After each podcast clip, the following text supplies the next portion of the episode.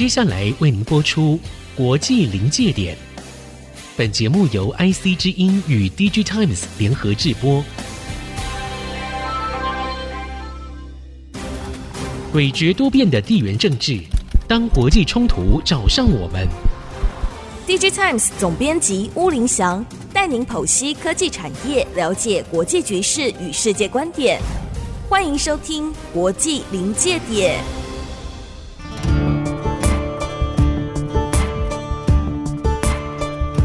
科技产业与国际关系的对话，欢迎收看《国际临界点》，我是 Digitimes 乌林祥。首先欢迎今天到场特别来宾，是我们 Digitimes 研究中心的资深分析师林芬慧，芬芳的芬，花卉的卉，芬慧你好。主持人好，各位观众朋友大家好。哦，我们也有听众朋友，因为我们这个节目是同步跟非常优质的新竹 IC 之音联播的节目。那我们今天的主题是从 CES。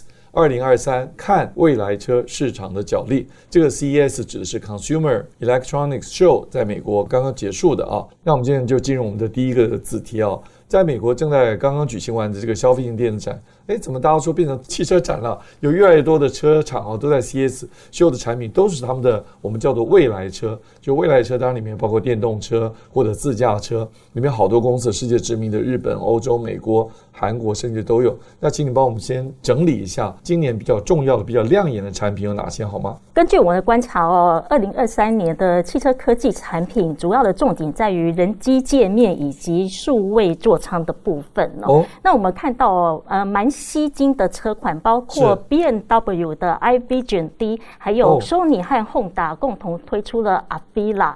那首先我们看到就是说，哎，BMW 的 iVision D 哦，那它的产品特色是什么呢？它是非常强调人和车之间的互动关系哦。那我举例来讲哦，就是说，哎。当车主接近这台车的时候哦，它的车灯还有车前方的显示器，它就会显示出。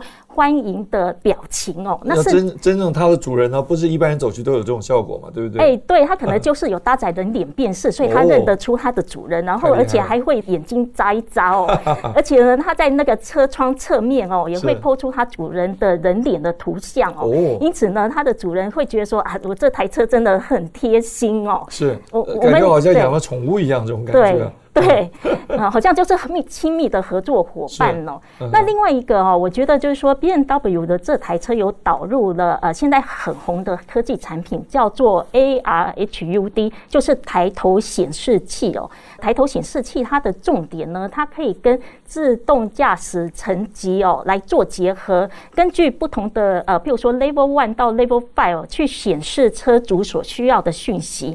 假设说，诶，这台车目前只有 Level One 的驾驶层级的话呢，那 AR HUD 它主要是提供诶车子的时速啊，还有行驶的方向，那就很像我们的仪表板的这个讯息哦。换句话说，这个显示器不是像我们传统要低头去看那个显示仪表板，是我们头保持这个呃开车的这个这个姿态。对。那它就显示在前方的挡风玻璃上喽。对，所以它是可以呃维持驾驶人的行车安全哦。哦。那如果说自动驾驶层级进一步进阶到 Level Three 的话呢？是。AR HUD 它主要是显示道路安全的这个讯息哦。那么举例来说哈，假设说，哎，我在开车的时候，然后有一个骑脚踏车的人，他是非常接近我，快要撞到我。哎，其实 AR HUD 它就会用最迅速的方式哦来跟我做提醒哦。嗯那所以我是有足够的时间去做反应的动作，譬如说，哎，可能尽量避开它，或者是说刹车等等的。这就是我们刚刚讲的未来车里面包括自驾车的部分。对，你刚刚提的这个 Level Three 就是自驾车分了五个阶级，对五个 Levels，对不对？是进入 Level Three 的话，好像手脚都比较不用不到了。对，就是把人的手和脚都释放出来了。是，太精彩了。那除了这个之外，还有呢？我们接下来就跟大家来介绍 Avila 这个车款哦。哦其实 Avila 这个车款呢。它跟 BMW 刚才讲的呃车款呢也是非常的类似，它也是非常强调人与车之间的互动关息哦。是。那么举例来讲，当车主他要进入车子之前呢，他的车前方的显示器就会显示出电池容量有多少的讯息哦。哦，这很重要。对，这个好处就是说，车子不用进入车子内，他就有 idea，哎，我今天到底要不要去充电站充电？那甚至于呢，它也可以显示天气的讯息哦。哎，如果他跟我讲今天会下雨的话，我还可以提早回家拿雨伞哦。非常积极的减缓了车主的那个对于充电的焦虑，对，还有对于天气的预测，是，那开车就变得非常放心的一件事情了。那这一款 Avila 另外一个功能呢，哦，它就会。搭载四十五个影像感测器哦，哦，这么多。对，所以这款车呢，它同时也可以做到自动驾驶层级 Level Three 的这样的功能，哦、也是 Level Three。对，然后在日本地区的话，其实他们已经是开放在高速公路呃，可以去开启 Level Three 的这样子的驾驶的功能了。现在日本这已经合法了。对。那这样刚刚讲几个车厂，有些名字我们也还不是非常熟悉，是不是传统车厂？他们是所谓的新创势力，是不是？车厂里面的新势力。对，那为什么这些车厂都要选择 CES 来亮相新车？因为我们知道，呃，以前 CES 呢是一个电子消费电子展的秀，很多都是 PC 啊、平板啊、手机啊等等。为什么现在车厂变得最主要的展示的产品？其实哦，所谓的未来车哦，它会朝向自驾化。自动化哈，还有联网化、人机互动方面发展，所以未来车会搭载非常多的汽车科技的产品哦。嗯、那所以说呢，诶，其实未来车它某些特性哦，它会跟目前我们看到的消费性电子产品是非常的类似哦。所以车厂它是想要借由参加 CES 展哦，去 approach 更多不同领域的客户。那所以我们看到说，诶，为什么 CES 展哦，现现在会变成是各方车厂想要展示他们的 muscle 的一个很好的场所，争取他们的曝光，展现他们的拳头产品哦。那我们来看这张图表好吗？这张图表是从二零一八到二零二五全球电动车和 PC，这个 PC 包括座机跟笔记本电脑，还有手机这三种产品的市场的年增率。红色的这条线呢，在二零二二年之前呢，简直就出现了这么一个像 sine cosine 的这样子一个完整的波谷波峰。然后，二零二三年开始呢，就是平稳的维持在百分之三十到四十，甚至五十左右的这样成长率。那我们看到另外两样产品是全球的电动车跟 PC 呢，就下面这两根蓝色的线，那就是一直在这个零上下震荡，就是好像没有什么增长这种情况。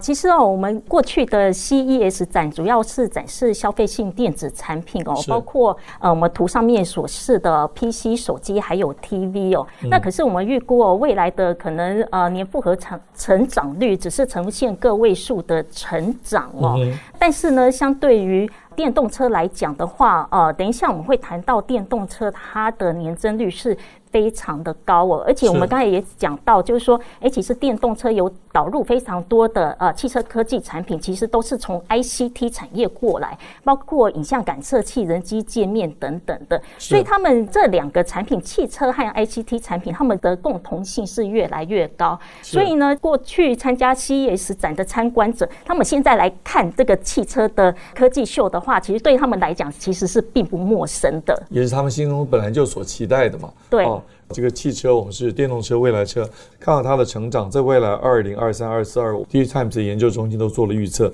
这个成长率真的是高达百分之四五十之间，这个非常高的成长率。那这个也是一个火车头工业，可以带动非常多的其他相关的呃厂商的进展。好，我们先聊到这里，等一会儿再回来。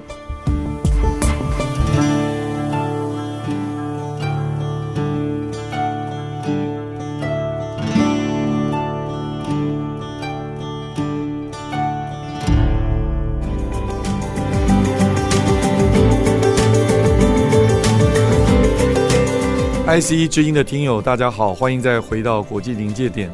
那刚刚是先讲到一些个别的公司，现在我们拉到一个比较宏观的角度来，请分会帮我们回顾一下电动车这个产业的过去，还有在我们提出一些展望。那这里面当然会提出这样子一个子题，很重要的缘故就是世界各国，包括欧洲、美国，甚至亚洲很多的国家，都设下了燃油车的淘汰时程，规定在二零三五了、二零四零啊，包括中国啊等等，都不准在。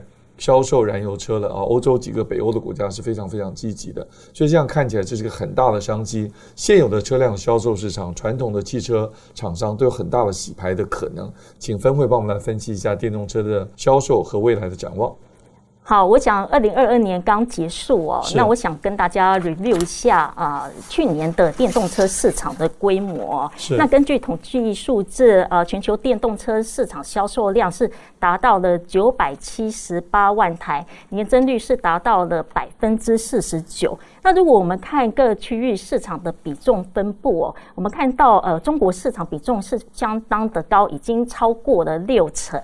哦，那其实是欧洲的百分之二十四，以及美国的百分之九哦。那如果我们进一步分析各区域市场表现的原因哦，我们看第一大市场中国，它在二零二二年的销售量是达到六百三十万台哈，对，年增率大概是百分之七十九。那原因就是说，因为政府中国政府推出的一系列的出台奖励的政策，重要补贴，补贴给厂商还是补贴给消费者？都有啊、哦，就是说包括了现在是地方补贴也比较多，然后它的免征车购税也有哈。哦，然后呢，我们再看第二大市场欧洲哦，是欧洲的话，其实在去年来讲，因为受到俄乌战争的影响哦，对，从二零一八到零二二年，欧洲看起来其实增长也是蛮可观的哦。对，它是呃全球第二大的市场哦。那不过，因为去年受到俄乌战争的影响，我对比整个汽车销售量，汽车整体销售量是衰退百分之十，但是电动车还是维持成长的情形哦。是啊，这相当不容易。那原因就是说，欧洲呢，它是碳排放量规范最为严格的地区哦，所以车厂还是投资了蛮多的资源哦，在电动车的制造还有销售上面。了解，所以整体买车的人虽然变少了，但是愿意买车的人都尽量。都去买电动车了。呃，对，没有错。那接下来我们看到第三大市场美国，去年销售量是九十万台。哦，其实它每年成长的幅度是比较显著的。原因是拜登政府上台之后呢，哦，它是非常奖励节能的电动车产业发展。那过去川普时代它是比较支持油商的，所以我们看到，哎，前几年的话，川普时代的比重是比较低，但是拜登时代的话，比重就会变得比较高。高一点了，所以你说，二零二一年拜登是一月二十号上任的，到二零二二年这一年当中，它的增长比率到了九十万辆嘛？增长比例有十几 percent 吗？呃，比重大概是百分之九哦，百分之九。对，去年的时候是百分之九。嗯，那他的拜登还有很多努力的空间。对，还有很多努力的 空间，因为过去是川普太压抑电动车的发展了。嗯所以我们看到说，哎，这二二零二二年，其实它成长的速度相对来讲是比较快的。那这个看起来呢，从业者的角度来讲，这些所谓的潜力或者空间，表示有赚钱的机会嘛，对不对？所以进入我们第三个子题，就是我们谈谈红海。鸿海进军电动车代工市场，这个恐怕不是新闻，有一个所谓的 MIH 嘛，大家都知道。我最近读了你的报告，写得非常精彩。嗯、你认为鸿海其实已经准备好了，认为它其实有机会啊、呃，在这里面大展宏图啊。我来念一下你报告里面有四个重点啊。是，你认为说鸿海之所以能够准备好了大展宏图，是因为它的海外生产布局 OK 很棒，还有对于复杂的这个产业的供应链，它有管理的能力。再来第三个呢，它也有量产的规模。第四呢，鸿海也有这个提供系统解决方案的能力。这四点我们一样一样来。第一个就是海外的生产布局，为什么你认为红海的海外生产布局？准备好了。其实哈、哦，为什么台湾过去的呃汽车产业并没有发展的很好哦？是就是呃，因为我们太着重在国内的市场，都没有办法走出去哦。台湾市场太小了。嗯、对，呃，年销售量大概是四十二到四十四万台这样子。嗯、是。所以台湾如果要壮大汽车产业的话，一定要走向海外市场哦。是是是。那所以红海是用 BOL 的方式来布局海外市场。这个英文字是 Build Operate Local。localize 也就是营运、oh, operate localized 对，也就是营运本地化的意思哦。是，那就是说，因为汽车产业哦，它的特性就是因为它的体积非常的大，非常的笨重哦，重所以对，对运输不易，而且它是受到国家产业高度引导的产业哈，所以它必须一定要在当地设厂。是对，那所以我们看到说，哎，红海目前已经布局的海外市场，包括了美国、墨西哥、呃东南亚，包括的泰国、印尼，还有南亚的印度，甚至于远到中东以及欧洲。这些地区哦。哦，真是全球布局，而且这个听起来就因为它又大又重，跟我们理解平常比较多谈的 IC 产品不一样，因为 IC 产品单价又高又很轻，所以都可以用空运来运送到世界各地去。可是汽车制造就不能这样，必须在本地生产。就你刚刚讲的 BOL 那个 localize 很重要的本地化。而且红海哦，它是非常的聪明哦，它就是利用在地的资源哦，譬如说人力成本、材料成本哦，那甚至于它不见得是自己从零到有去建厂，它直接去譬如说购买 Lost Town 原先比较空的产能哦，收购一些当地的呃生意没有那么好的工厂。对，我举例来讲哦，就是说，哎，如果它真的像 Lordstown 的产能规模大概是六十万台哦，那如果它从零到有来做建制生产的话，可能需要投入的资金是大概是六十亿美金。嗯。但是呢，其实红海如果透过收购的方式的话，它是用十分之一的价格就可以取得这么大的产能了。哦，换句话说。每十万辆的产能大概就需要十亿的这个资本投入。对，那你刚刚讲那家公司是在哪个国家？Lordstown 在哪里？哦，它是在北美的。OK，所以说红海在北美其实也有布局嘛。嗯。哦，Lordstown 应该是说它在 Ohio 的一个呃汽车的呃原先的一个工厂哦。嗯。哦，它就是去购并这家公司，取得这家工厂的一个产能。接下来就是刚才主持人有讲的规模量产的能力哦，重要。对，那基本上如果要达到 break even 哦，一个月至少要生产一万台的这样的电动车，厂商才可以有赚钱的起点哦。是，哎，红海目前的海外布局的工厂哦，刚才我们讲的在 Ohio 的 Lordstown 的工厂哦，它在二零二四年将会达到六十万台哦。那在泰国的话，大概是二十万到二十五万台，也是。在二零二四年将会开始量产哦。那另外就是说，红海在中东啊，还有印尼等等一些区域市场，可能也会陆续部建这些的产能。所以我们预估到了二零二四年到二零二五年之间，产能规模啊，应该可以达到百万台这样的一个水准。你说一年的产能是不是？对，年产能。OK，那这样对红海来讲太重要。红海的 MIH，因为那个。CAPEX 就是这个资本投入那么高，如果你没有办法卖出大的量的话，你就很难把这个成本赚回来嘛。是。好，所以我们刚刚讲了海外的生产布局，还有量产规模，红海都做得不错。我们再讲第三样，就是红海对于管理这个 supply chain 供应链，嗯、有一些比较复杂的供应链，它是很有经验的。为什么呢？呃，红海是帮苹果呃做手机，对，代工嘛，哈。是。那所以他在 ICT 时代已经有供应链管理的能力。哦那不过呢，毕竟手机它的零部件是比较少的，只有五百个哦。一只手机的零部件大概只有五百个左右。对，但是呃，电动车来讲的话，就差不多接近两万个哦。哦，那所以说对红海来讲哦，它是一个非常大的挑战。不过呢，因为红海在过去的汽车产业哦，它其实是有十七年的制造经验，呃，是属于比较零部件的部分哦，是多多少少还是有汽车产业供应链管理的经验。是，那再加上呢，它尽量把。化零为整哦，就是把很零散的零部件变成是模组化方式的生产，因此呢，它的供应链管理就会变成更有效率了。所以你的意思是说，虽然你刚刚说电动车现在零件接近两万、一万七、一万八等等，它如果这些零组件可以慢慢整合模组化以后，将来整个零件会变少。对。它如果变少的话，这样组装起来不是就变得比较容易了吗？就模组化了嘛？对，就很像那个乐高积木一样。啊，是。对。所以我们刚刚讲了海外生产布局、量产规模，还有这复杂的供应链，红海有很好的这个管理的经验。那甚至还可以化繁为简，变成比较少的零件，就可以零组件就可以用模组化，像乐高积木这样堆积起来。是。最后还有一个什么叫做系统解决方案的能力，红海也具备。这个系统指的是电动车里哪个部分呢？其实哦，啊、呃，我把那个时间拉到过去的汽车的结构，我们叫做。分散式的架构哦，哦，请说明。就是说，等于是一个高阶的汽车，它会有一百个 ECU 哦。嗯。那其实呢，它有类似的功能，它还是分散出来。那我们以那个智慧座舱来讲哦，譬如说，哎，音响就是一个 ECU，然后显示器又是一个 ECU，都是一个 unit，都是单独的一个。所以这个系统指的不是整个车子，是指车子里有很多子系统。对，是。所以它是非常的零散，导致于过去造车哦是非常辛苦。非常复杂的，但是呢，假设我们刚才把这个呃小的 unit 变成了一个系统化，譬如说，哎，我们就是统称叫做一个智慧座舱。